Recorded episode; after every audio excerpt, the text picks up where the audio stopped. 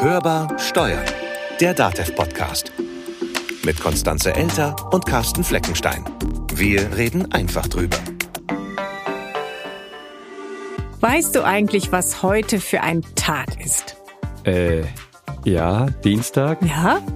Podcast-Tag. Ja, auch, aber ich meine jetzt eher so das Datum. Ja, 14. Februar halt. Ja, eben. Eben was. Na, was ist am 14. Februar? Ja, dieses Jahr Dienstag. Aber am 14. ist eben auch Valentinstag. Oh je. Hast du deiner liebsten Podcasterin denn auch was mitgebracht? Ich hab da mal was vorbereitet. Spaß bei der Arbeit, das darf schon sein, aber nicht so viel, sonst ist es Liebhaberei. So nennt es das Finanzamt und macht hier keine Witze, drum bleibe mir auf de Verluste sitze. Hätte mir jetzt die Absicht auf Gewinn, wären wir beim Steuerrecht ach wieder drin. Doch nachdem nicht mal der Umsatz reicht, haben's mir mit der Liebhaberei ach nicht leicht. Ob sich das Geschäftsmodell auf Dauer hält, das kann keiner sagen auf der Welt. Doch wenn's Finanzamt sagt, das ist Liebhaberei, sind wir von manche lästige Steuern frei.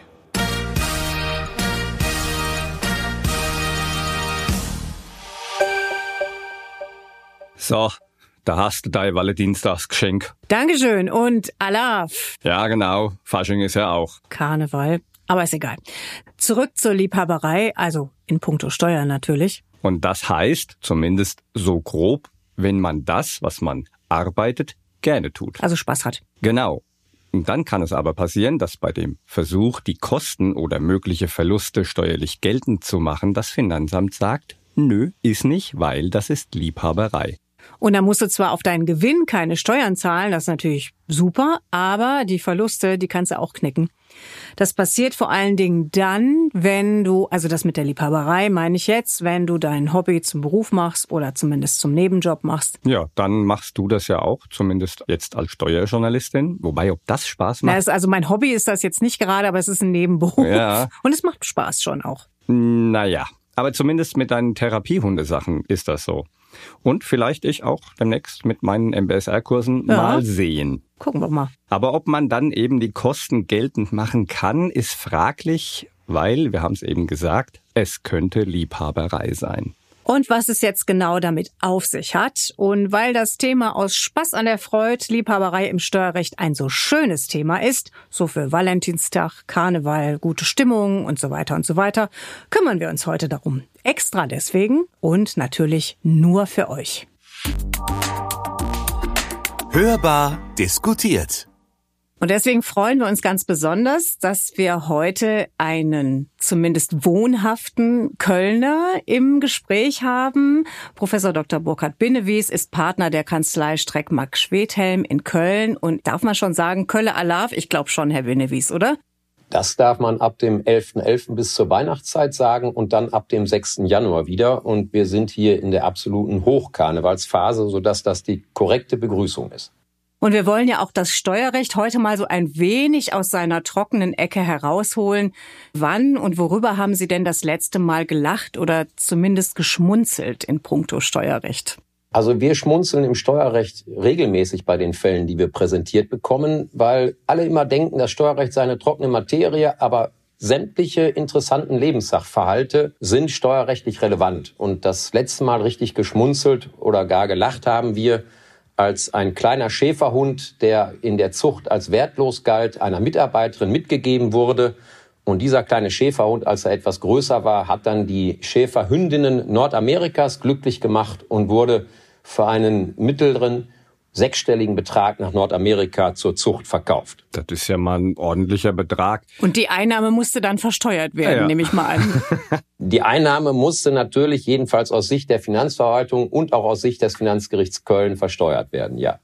Weil Sie gerade sagen, Finanzgerichte, wenn man sich so manche Entscheidungen durchliest, menschelt es ja dann auch etwas. Haben Sie denn auch ein Beispiel? Also Sie sagen völlig zu Recht, dass es sowohl in der Finanzverwaltung als auch bei den Finanzgerichten menschelt. Und ich nenne das ja immer ein wenig den äh, Spaßfaktor im Steuerrecht und in anderen Zusammenhängen auch den Liebesfaktor im Steuerrecht. Ich habe das Gefühl, es menschelt insoweit, als ähm, wenn der Sachverhalt, der geprüft wird, ob er denn steuerrechtlich relevant ist oder nicht, aus Sicht der Finanzverwaltung oder auch aus Sicht des Finanzgerichts Spaß macht, dass er dann der Nähe der privaten Lebensführung zugeordnet wird und wenn er Aufwendungen verursacht, diese dann privat veranlasst sind und wenn Vorteile in diesem Zusammenhang zufließen, dann auch steuerlich erfasst werden. Ich mache Ihnen ein Beispiel. Wenn der Arbeitgeber morgens um 7 Uhr einen Rückenfit-Kurs anbietet, seinen Mitarbeitern anbietet, damit diese einmal teamorientiert sind, sich aber auch gesund erhalten, dann können Sie sicher davon ausgehen, dass ein Finanzamt und ein Finanzgericht sagen, ja, das ist im eigenbetrieblichen Interesse des Arbeitgebers, das ist kein Lohnvorteil, der dem Arbeitnehmer zufließt und den der Arbeitnehmer zu versteuern hätte. Wenn Sie nachmittags um 17.30 Uhr einen Fußballplatz für Ihre Mitarbeiterinnen und Mitarbeiter anmieten, damit diese auch wieder Teambildung betreiben und auch sich gesund sportlich bewegen, dann können Sie sicher sein, dass das nicht im überwiegenden eigenbetrieblichen Interesse des Arbeitgebers ist, sondern weil das Spaß macht, ein Lohnvorteil bei den Mitarbeitern ankommt und das lohnsteuerpflichtig ist. Und sagen Sie mir ein anderes Abgrenzungskriterium als den Spaßfaktor. Es gibt kein anderes objektives Abgrenzungskriterium für diese Fälle. Oha, wenn wir jetzt über die Objektivität streiten wollen, das wird schwierig. Dann müsste ich jetzt sagen, okay, Ihr Beruf macht Ihnen doch sicherlich auch Spaß. Also würde ich sagen, da ist ein Spaßfaktor enthalten. Und dementsprechend muss eben nicht besteuert werden, wenn es unter den Aspekt der Liebhaberei fällt. Und damit können Sie Ihre Ausgaben und Ihre Kosten auch nicht absetzen. Was sagen Sie jetzt? Ja, also zunächst mal haben Sie natürlich völlig recht. Mein Beruf macht mir ausgesprochen viel Spaß, denn diese Lebenssachverhalte mit der Finanzverwaltung auszustreiten und vor den Finanzgerichten darum zu ringen, ist etwas steuerbar und steuerpflichtig oder nicht. Das macht mir ausgesprochen viel Spaß. Und in dem zweiten Teil Ihrer Frage haben Sie ebenso recht. Solange ich damit Gewinne erwirtschafte, sind die natürlich bei den Einkünften aus selbstständiger Arbeit zu versteuern. Sollte ich dauerhaft Verluste erwirtschaften, dann geht die Finanzverwaltung so weit und auch die Finanzrechtsprechung so weit, dass das dann der Liebhaberei zugeordnet wird, weil wenn man sich in der steuerbaren Sphäre bewegen möchte, der Finanzverwaltung nachweisen muss, dass man das mit einer Überschuss- bzw. Gewinnerzielungsabsicht tut. An dem Punkt bin ich aber beleidigt, weil nämlich die Rechtsprechung das zuerst für die Steuerberater und Steuerberaterinnen entschieden hat, dass also Steuerberatung Liebhaberei sein kann. Und Jahre später hat man das erst für Anwältinnen und Anwälte entschieden. Und daraus muss ich ja wohl schließen, dass aus Sicht des Bundesfinanzhofs die Steuerberatung mehr Spaß macht als die anwaltliche Beratung. Und das trifft mich natürlich ins Herz. Und gibt es auch eine Entscheidung zu den Wirtschaftsprüfern? Ausdrücklich zu den Wirtschaftsprüfern noch nicht. Das hat angefangen und daran sehen Sie auch wieder Spaßfaktor. Also die ersten ernstzunehmenden Berufe, die unter dem Gesichtspunkt der Liebhaberei aufgegriffen wurden, das waren Innenarchitekten, wo man sich vorstellt, ja, die stehen in einem wunderschönen Bau und suchen schöne Stoffe aus oder das waren Landschaftsarchitekten, die draußen in der Natur stehen. Es macht Spaß zu überlegen, fließt der Fluss jetzt links rum oder fließt der Fluss rechts rum. Und wenn die eben Verluste erwirtschafteten über drei, vier, fünf, sechs, sieben Jahre, dann hat man da Liebhaberei angenommen. Und dann hat man sich erst den Berufen genähert, die wohl aus Sicht der Finanzverwaltung und Finanzrechtsprechung weniger Spaß machen als Innenarchitektur oder Landschaftsarchitektur. Und das war dann eben eine Entwicklung, die auch zu den Steuerberaterinnen und Steuerberatern geführt hat und auch zu den Anwältinnen und Anwälten. Jetzt müsste man ja eigentlich davon ausgehen, dass man auch andere Disziplinen dabei berücksichtigt. Da komme ich jetzt auf die Hirnforschung zu sprechen. Dinge, die grundsätzlich Spaß machen, gehen besser, einfacher, schneller von der Hand. Dann ist es doch oder sollte im Interesse aller es so sein, dass Selbstständige Spaß bei der eigenen Unternehmung haben. Jetzt kommt das Finanzamt daher und behauptet gerade das Gegenteil und sorgt, und das unterstelle ich jetzt einfach mal, damit, dass der Unternehmer gar nicht so gut arbeiten soll, weil sonst muss ich ihm ja wieder Liebhaberei vorwerfen. Also ist dieser Aspekt der Liebhaberei vielleicht einfach nicht mehr zeitgemäß? Ja, es steckt ja so ein bisschen dahinter, wenn jemand dauerhaft Verluste erwirtschaftet und er möchte die steuerlich geltend machen, Dann sagen Finanzamt und Finanzrechtsprechung, was würde ein normaler Mensch tun, wenn denn durch eine Tätigkeit dauerhaft Verluste erwirtschaftet werden. Da sind Finanzamt und Finanzrechtsprechung der Auffassung, er würde diese Tätigkeit einstellen. Und ähm, diese Frage, ob man denn eine Tätigkeit ausübt mit Gewinnerzielungsabsicht, mit Überschusserzielungsabsicht, das ist ja ein innerer Vorgang, die Absicht, das kann man ja von außen nicht erkennen. Das muss man anhand äußerer Umstände dann geltend machen und prüfen. Und da prüft die Finanzverwaltung und Finanzrechtsprechung eben sehr viel strenger, wenn es Tätigkeiten sind, die in Anführungszeichen mehr Spaß machen als andere Tätigkeiten. Oder vielleicht ein Beispiel, das war ein angestellter Architekt und der hatte ganz normale Einkünfte aus nicht selbstständiger Arbeit und dann betrieb er daneben einen Modellbau, weil er sich an öffentlichen Ausschreibungen beteiligte. Und da hat er über sieben, acht, neun, zehn Jahre Verluste erwirtschaftet und da sagt das Finanzamt und auch das Finanzgericht hat dann gesagt, ja, diese Modellbautätigkeit, wenn Sie an Ausschreibungen teilnehmen, Modelle bauen und dort auf den ersten bis dritten Platz hoffen, da gibt's nämlich dann Geld, ja, das scheint doch eher Spaß zu machen, das scheint doch eher Liebhaberei zu sein. Und der Mandant sagte mir immer, Herr Benemis, ich muss nur einmal so eine Ausschreibung gewinnen. Dann kriege ich zwei bis 500.000 Euro. Und dann sind die 10.000, 15.000 Euro Verluste, die ich in den sieben Jahren vorher gemacht habe, ein Witz, wenn man das äh, miteinander saldiert. Und gleichwohl hat das Finanzamt und auch das Finanzgericht gesagt, nein, der Modellbau, der wird nebenher betrieben, der wird nicht so professionell betrieben mit einem Plan, dass er dann in Anführungszeichen keinen Spaß mehr macht. Und deswegen erkennen wir die Verluste nicht an. Kommen wir doch mal kurz zu den harten Fakten. Sie hatten es ja gerade schon gesagt. Es ist zum einen das Stichwort Verluste. Wie lange mache ich die? Und habe ich da irgendwie überhaupt eine Absicht, Gewinne zu erzielen? Denn eigentlich, wenn ich mit irgendwas anfange oder auch das Beispiel von dem Architekten, was Sie gerade gebracht haben, dann kann ich ja erstmal so gar nichts dafür, dass ich Verluste mache oder die wirtschaftliche Situation gibt's nicht her, der Markt vielleicht auch noch nicht, da muss ich ja erstmal Verluste einfahren. Da kann das Finanzamt doch nicht automatisch das Ganze als Lieferei definieren. Das klingt doch so ein bisschen nach Willkür. Also wo sind da die harten Kriterien, wie man das Ganze dann nachweist? Also vom Grundsatz her darf ein Unternehmer, eine Unternehmerin natürlich Verluste erwirtschaften und insbesondere so, wie Sie es korrekt beschreiben, in der Anfangsphase, in der Aufbauphase der Tätigkeit oder des Unternehmens ist es geradezu typisch, dass man erstmal Verluste erwirtschaftet. Und deswegen beobachtet die Finanzverwaltung das so zwischen drei und fünf Jahren und ähm, erkennt die Verluste zunächst an und stellt die Steuerbescheide dann unter einen Vorläufigkeitsvermerk, weil sie sagt, so spätestens nach fünf Jahren prüfen wir jetzt aber anhand objektiver Kriterien, wird denn diese Tätigkeit mit Gewinnerzielungsabsicht betrieben, ja oder nein. Und dann muss man dem Finanzamt einen Businessplan vorlegen, einen, einen Plan, mit dem man meint, in die Gewinnzone zu kommen. Und wenn aber fünf Jahre das nicht gelungen ist, dann überprüft das Finanzamt, ja, hat man denn darauf reagiert? Hat man beispielsweise Kosten abgebaut? Oder hat man Marketingmaßnahmen gestartet? Also das, gerade das Umgekehrte, dass man also Aufwand getätigt hat, um eben dieses Unternehmen, diese Idee tatsächlich in die Gewinnzone zu führen. Das sind dann so Kriterien. Und wenn das nicht erkennbar ist, dann entscheidet das Finanzamt nach fünf Jahren, ja, aufgrund der Vorläufigkeit können wir verfahrensrechtlich die Steuerbescheide noch abändern, die Verluste werden gestrichen und die Steuer wird dann nachenthoben.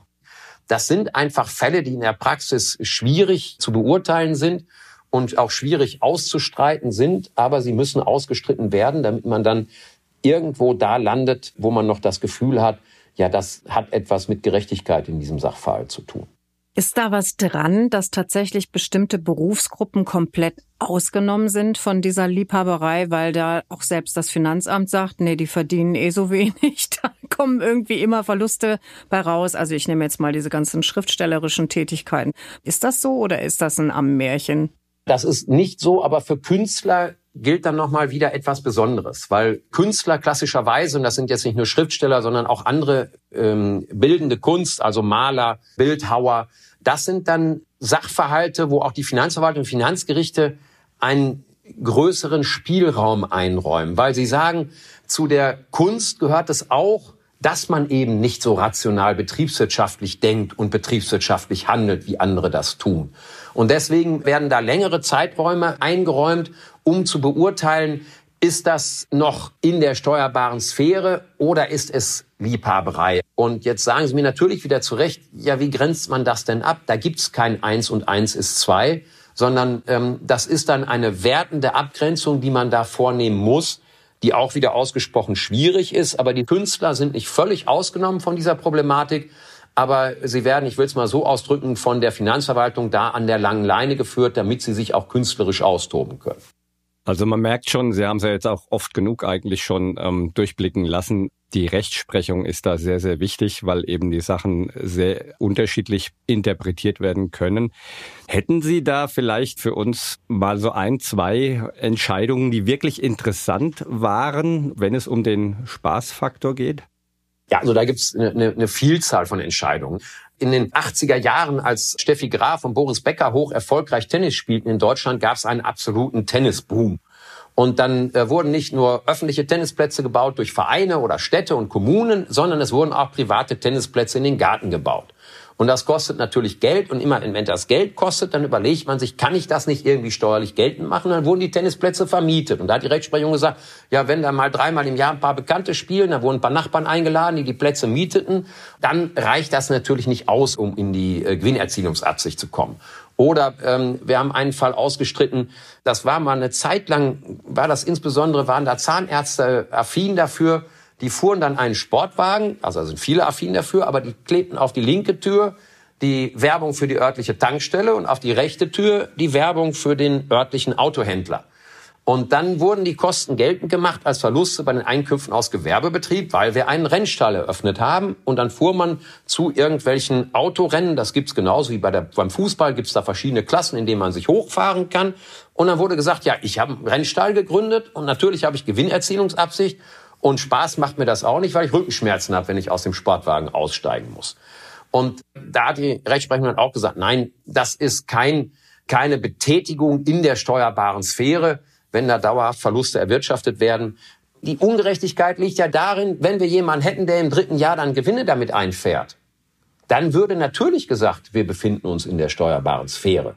Und ich habe noch kein Verfahren geführt und ich kenne auch kein Verfahren, was erfolgreich geführt worden wäre, wo wenn jemand mehrere Jahre Überschüsse oder Gewinne erwirtschaftet hat, man mit dem Argument, das ist aber Liebhaberei, das wird nicht ernsthaft verfolgt, tatsächlich nicht steuerbar gewesen wäre. Einen solchen Fall kenne ich nicht. Berufliches, Privates, das ist immer weniger zu trennen, also es findet eine Entgrenzung statt.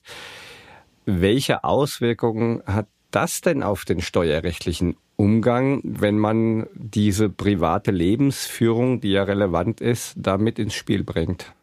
Ja, also die Kosten der privaten Lebensführung, die werden grundsätzlich nicht als Aufwendungen im steuerbaren Bereich akzeptiert. Das ist im Einkommensteuergesetz niedergeschrieben.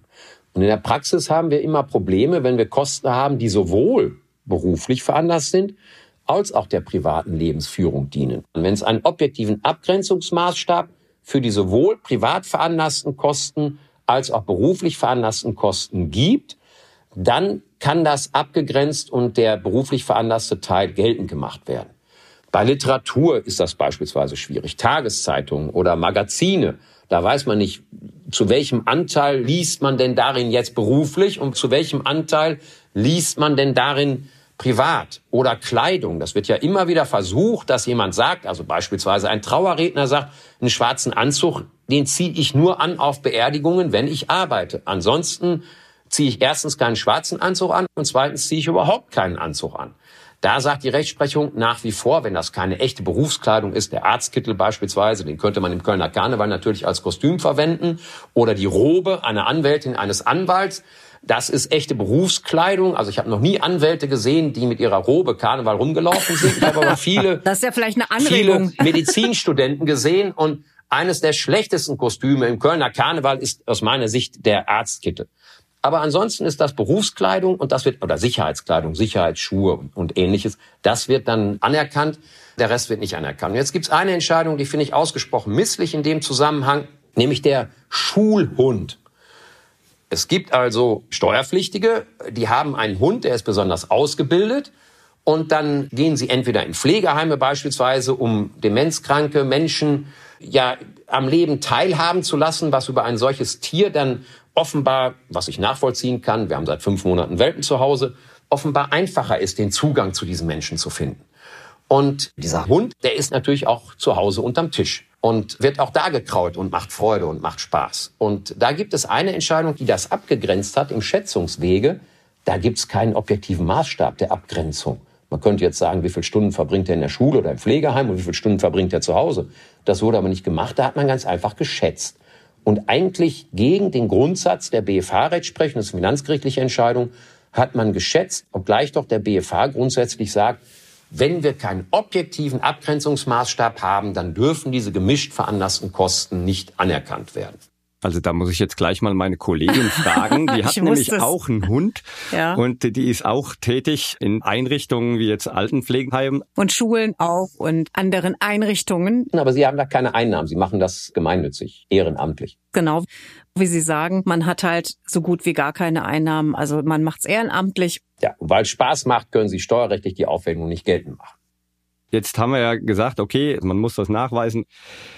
Wie ist es denn? Sollte man sich vielleicht von diesen ganzen Nachweisgeschichten mal verabschieden und eher in Richtung Pauschalen denken. Das geht ja mittlerweile auch. Ja, insbesondere in anderen Ländern. Ich glaube, Japan ist da ein Beispiel für, wo vieles pauschaliert wird. Aber da sage ich Ihnen ganz offen, das entspricht ganz einfach nicht unserer deutschen Mentalität.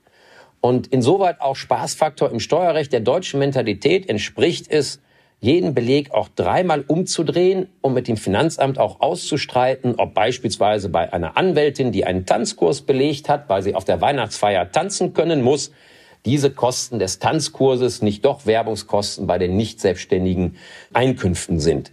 Ähm, die Pauschalierung würde natürlich vieles einfacher machen. Mit Pauschalierung ist auch immer Ungerechtigkeit verbunden, das ist klar.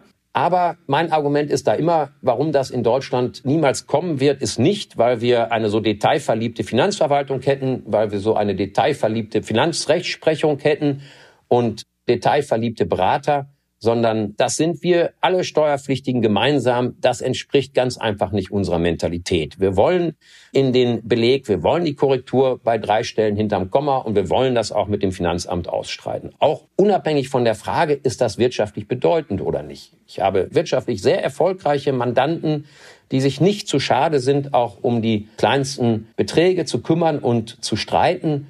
Das macht offenbar auch Spaß. Da müssten wir jetzt fast noch einen Tusch einspielen. Abschließend zu Ihrer ganz persönlichen Karnevalsbeichte. Was ist denn für Sie persönlich Liebhaberei? Was im Karneval Liebhaberei ist, wenn Sie es positiv formuliert haben möchten, was ist mein größtes Karnevalserlebnis? Mein größtes Karnevalserlebnis ist am Rosenmontag mit dem Rosenmontagszug durch die Severinstorburg zu schreiten. Und vorher ist die Stimmung sehr angespannt, sehr ruhig, sehr konzentriert. Und 20 Zentimeter hinter der Severinstorburg, da wird man von einer Million Menschen begrüßt, man wird von einer Million Menschen umjubelt. Und das habe ich ansonsten in meinem Leben nicht, außer im Rosenmontagszug in Köln. Das ist das Schönste, was man im Karneval erleben darf. Und das ist aber höchstwahrscheinlich für Sie ein Ehrenamt und damit auch persönliche Liebhaberei. Und in diesem Sinne kann ich nur sagen, Kamelle, Strüsschen, Bützje und Kölle Alaf. Kölle Alaf. Schönen Dank, Herr Bindewies.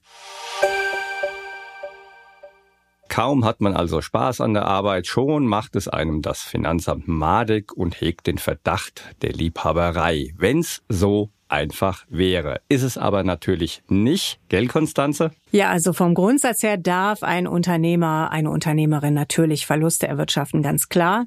Geht ja manchmal gar nicht anders, gerade am Anfang. Aber wichtig, mittelfristig musst du eine Gewinnerzielungsabsicht nicht nur haben, sondern vor allen Dingen auch nachweisen. Sprich, du musst nachweisen, dass das Unternehmen auf mittlere Sicht auch funktioniert. Und außerdem, das gilt natürlich auch in anderen Bereichen, die Kosten der privaten Lebensführung, wie das Finanzamt so schön sagt, sollten immer nach objektiven Kriterien abgegrenzt werden können, sprich in irgendeiner Weise messbar sein. Und in manchen Fällen darf dann aber auch geschätzt werden. Ganz wichtig und erwähnenswert, auch die Steuerberatung kann Spaß machen. In diesem Sinne, hello. Nee, Kölle Alaf natürlich, das einzig wahre. Das war Hörbar Steuern, der DATEV Podcast. Abonniert uns gern, teilt uns, empfehlt uns also weiter und wir würden uns sehr freuen, wenn ihr uns im Podcatcher eurer Wahl bewertet. Natürlich freuen wir uns auch über Nachricht von euch. Das geht unter podcast.datev.de. Oder anrufen und auf die Mailbox sprechen unter der kostenlosen Telefonnummer 0800 082 6782. Da könnt ihr uns auch gern, wenn ihr mögt, neue Themen vorschlagen. Mein Name ist Konstanze Elter. Mein Name ist Carsten Fleckenstein. Wir wünschen euch eine Jacke Zeit. Bleibt optimistisch. Und hört wieder rein. Hörbar Steuern. Der Datev Podcast.